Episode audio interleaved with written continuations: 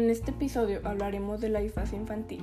Es un trastorno específico que consiste en la adquisición del lenguaje que afecta tanto una expresión oral o dificultad para hablar como la comprensión del lenguaje. La presentan el 1% de los niños. Indicadores de su presencia son aquellos niños que se dicen sus primeras palabras a partir de los 3 o 4 años de edad y presentan un lenguaje esquemático a partir de los 6 años. Su evolución suele ser muy lenta si no se produce una intervención a tiempo. La capacidad de hablar, entender y comunicarse están alteradas. Es difícil relacionarse de manera adecuada con los demás. Se dificulta el análisis que debe hacer el cerebro para ordenar tanto la secuencia, los fonemas y las sílabas que forman las palabras, como también la formación de oraciones y la capacidad de seleccionar fonemas adecuados para formar una palabra. Hay tres tipos de disfasia infantil. La primera es la disfasia mixta. Esta puede ser sordera verbal o déficit sintáctico fonológico. Consiste en la forma más grave de las dificultades de hablar. El niño no puede procesar o interpretar los sonidos del lenguaje.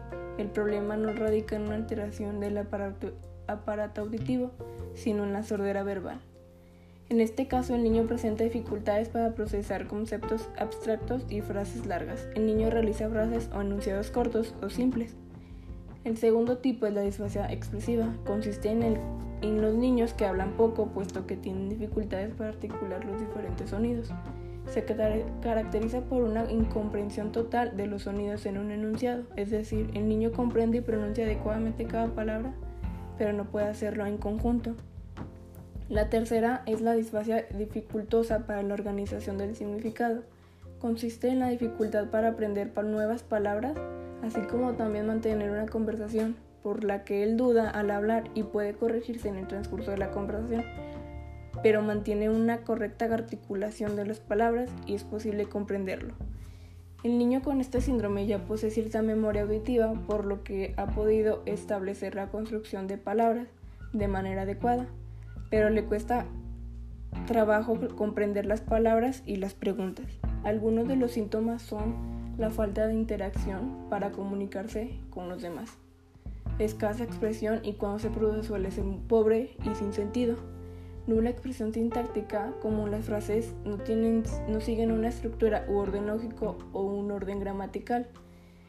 El ejemplo es como ellos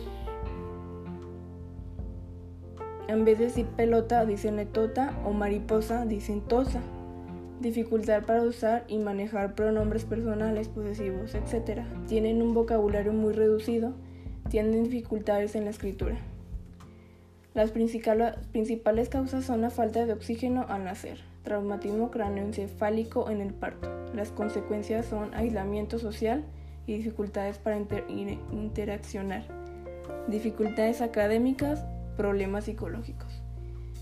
Los tratamientos que hay para esta enfermedad trastorno son respetar el ritmo de cada niño, colaborar con los diferentes especialistas, centro escolar y familia, estrategias de intervención, ejercicios de discriminación auditiva, actividades para estimular la memoria auditiva y trabajar la pronunciación e incrementar el vocabulario.